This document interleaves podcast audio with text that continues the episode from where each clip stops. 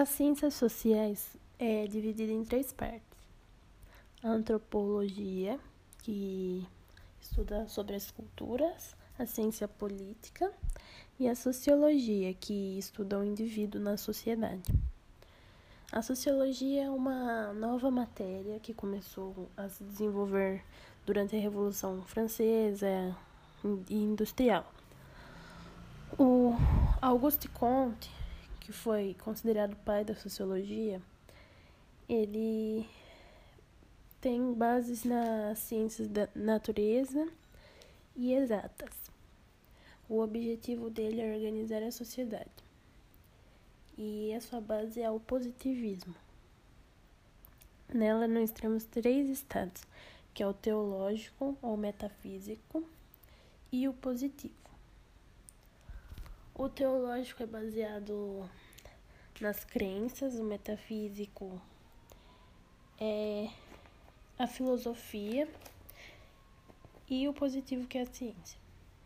E a religião para ele seria da humanidade. E a gente tem dois movimentos, o estático e o dinâmico. Isso deu origem à, à nossa bandeira atual, né, que tem fundamentos positivistas, que seria a ordem para o progresso. Agora o Karl Marx. O Karl Marx busca é, o materialismo histórico dialético, ou seja, ele busca em compreender a história da compreender a história da dominação e da luta de classes.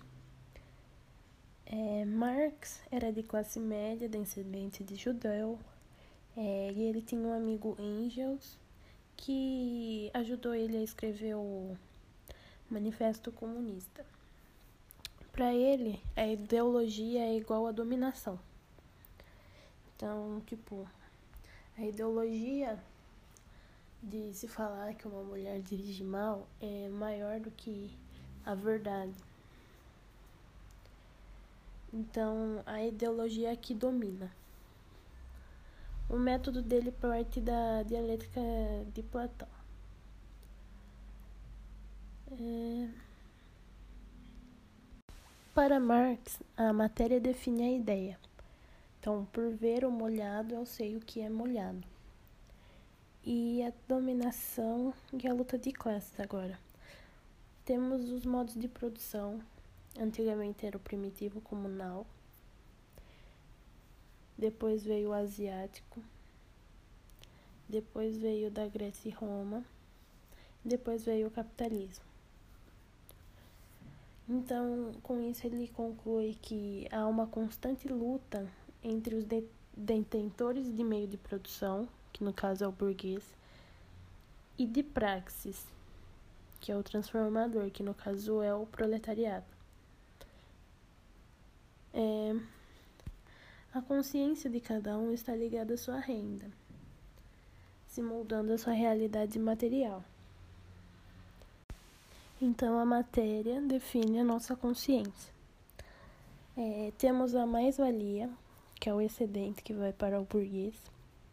Essa mais-valia pode ser absoluta, ou seja, que faz ele produzir mais, ou relativa, que no caso ele compraria uma máquina para aumentar a produção.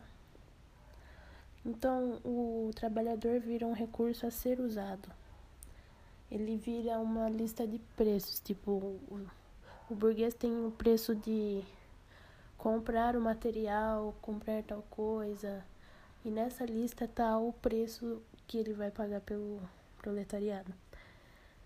É, temos a infraestrutura, que é material, no caso a economia, e a superestrutura, que é a consciência, que no caso seria a política. Esse processo também gera alienação, que é o estranhamento. O trabalhador não tem acesso ao produto produzido por ele mesmo. O fetichismo, que é o produto ganha mais força que o próprio trabalhador. E a reificação, onde o trabalhador vira o próprio produto. O desemprego é a mão de obra mais bar... gera a mão de obra mais barata. E a dialética dele seria que a tese, o capitalismo e a antítese é o socialismo, gerando uma síntese que é o comunismo. A solução proposta por Marx seria a distribuição da renda igualitária acabando com a desigualdade. O Estado desapareceria e viveríamos em comunas, ou seja, cada um produz e tem acesso ao que produz. É, seria utópico, ou seja, harmonia entre os indivíduos. E o comunismo nunca aconteceu de fato em nenhum lugar. Então, para ele, o burguês é o que tem o meio de produção, ou seja, ele tem o capital, as formas para produzir, e o proletário tem a praxis, ou seja, ele tem o saber de como transformar aquilo na riqueza para o burguês. E dessa forma o proletário vai se tornar o explorado. Então, uma solução para isso é o proletário ter consciência disso e por meio de uma revolução. É... E essa revolução seria como? Pela conscientização do proletário da desigualdade dele. E assim, por meio de uma luta armada, é, haveria a revolução do proletariado. E assim eles evoluiriam para o socialismo científico, onde haveria uma ditadura do proletariado, em que haveria a mudança da infraestrutura e da superestrutura. Na superestrutura seria a forma de pensar, a mentalidade e dessa forma eles evoluiriam para o comunismo. O Comte e o Durkheim vai formar a Escola Francesa de Sociologia. O Durkheim é o pai do método, o pai da sociologia moderna. Ele é o criador do funcionalismo, que o fenômeno seria uma função, isso daí ele tira das ciências exatas. O objeto de estudo dele é o fato social, que é a coisa, as regras coletivas que orientam o indivíduo.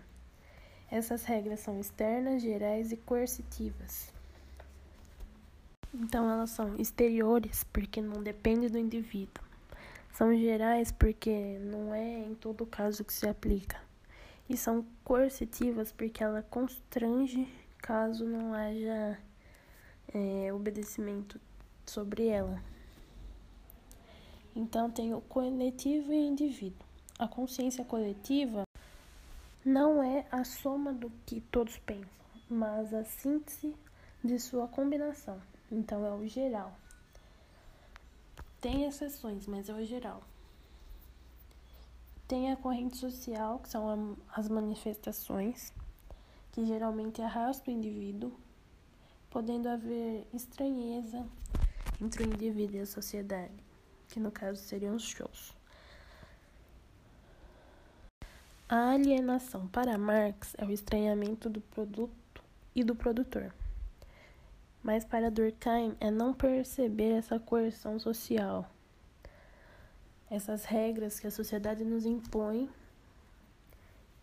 e que a gente tem que fazer.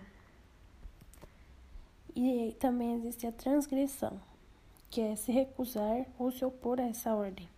Mas para isso você tem que assumir os riscos. Não assumir esses riscos seria a corrupção. E ele propõe dois movimentos para a sociedade: a coesão, que é uma ordem harmônica, e a anomia, que é a quebra dessa ordem, onde existem as revoluções, as guerras.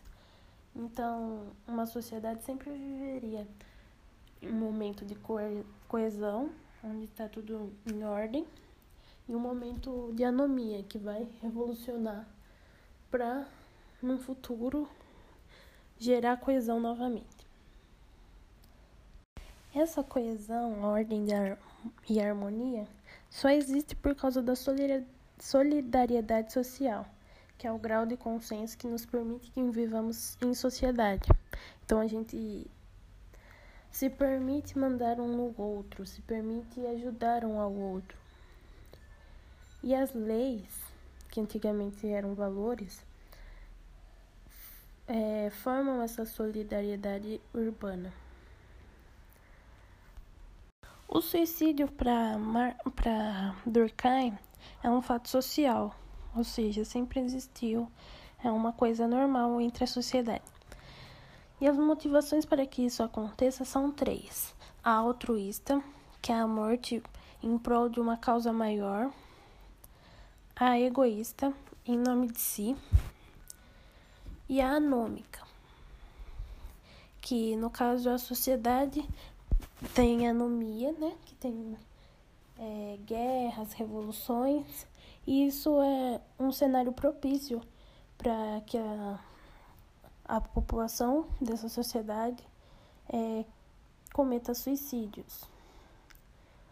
Então, a sociedade deixa de funcionar como freio moral e há aumento dessa taxa de suicídio entre indivíduos mais isolados.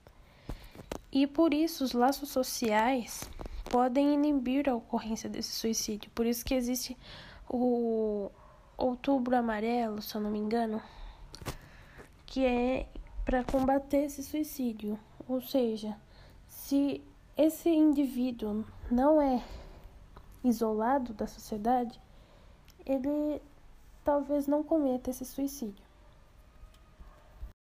E agora, um Max Weber que busca humanizar as ciências sociais. Não podemos comparar as sociedades porque elas são diferentes. Ou seja, a gente não pode se achar superior à, à, à comunidade indígena porque ela é totalmente diferente da gente. É tipo comparar uma comida doce com uma comida salgada. São diferentes, não podemos comparar. Então, ele usa o método compreensivo que é a compreensão da ação social. A sociedade é um complexo de significados e valores sociais. Há infinitas realidades sociais. A sociedade é, age como um teatro social, no qual a gente, som, a gente é ator. Então, somos atores sociais. E cada um desempenha seus papéis sociais, ou seja, suas funções e o status social são as situações em que eles se encontram.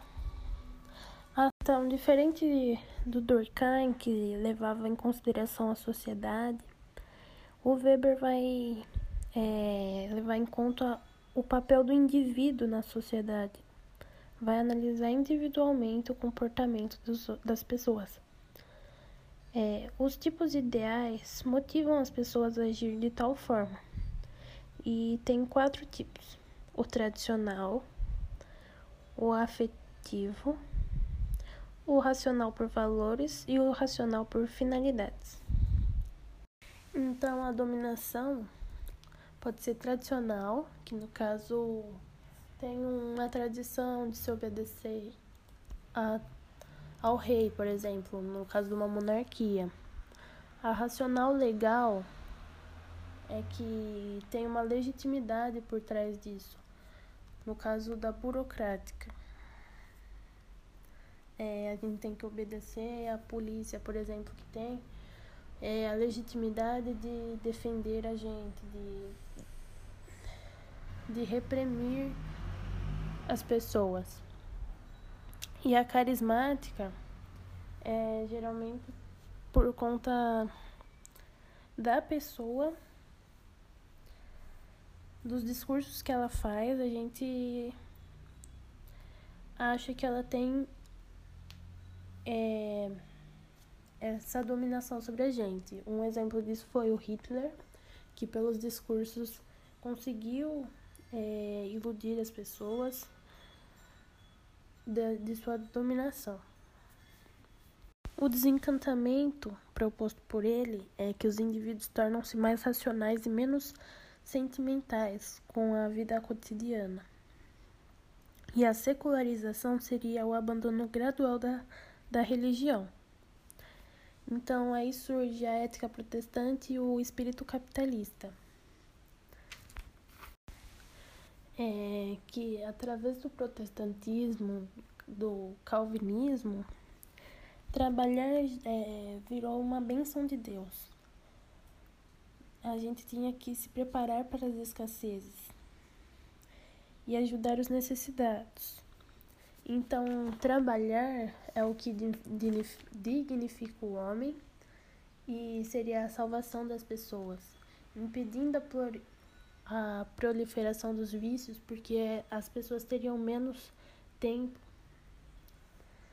e aí, dessa forma alcançariam a salvação.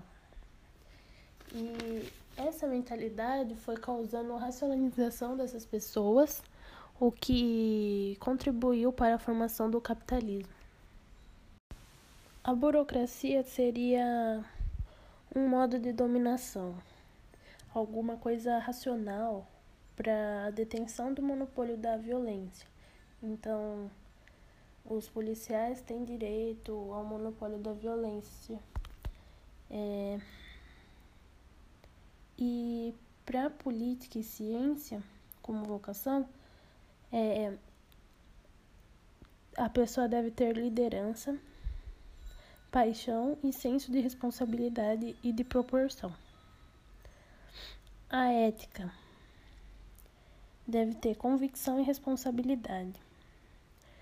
O cientista deve é, saber afastar-se das explicações espirituais e religiosas e deve ser neutro.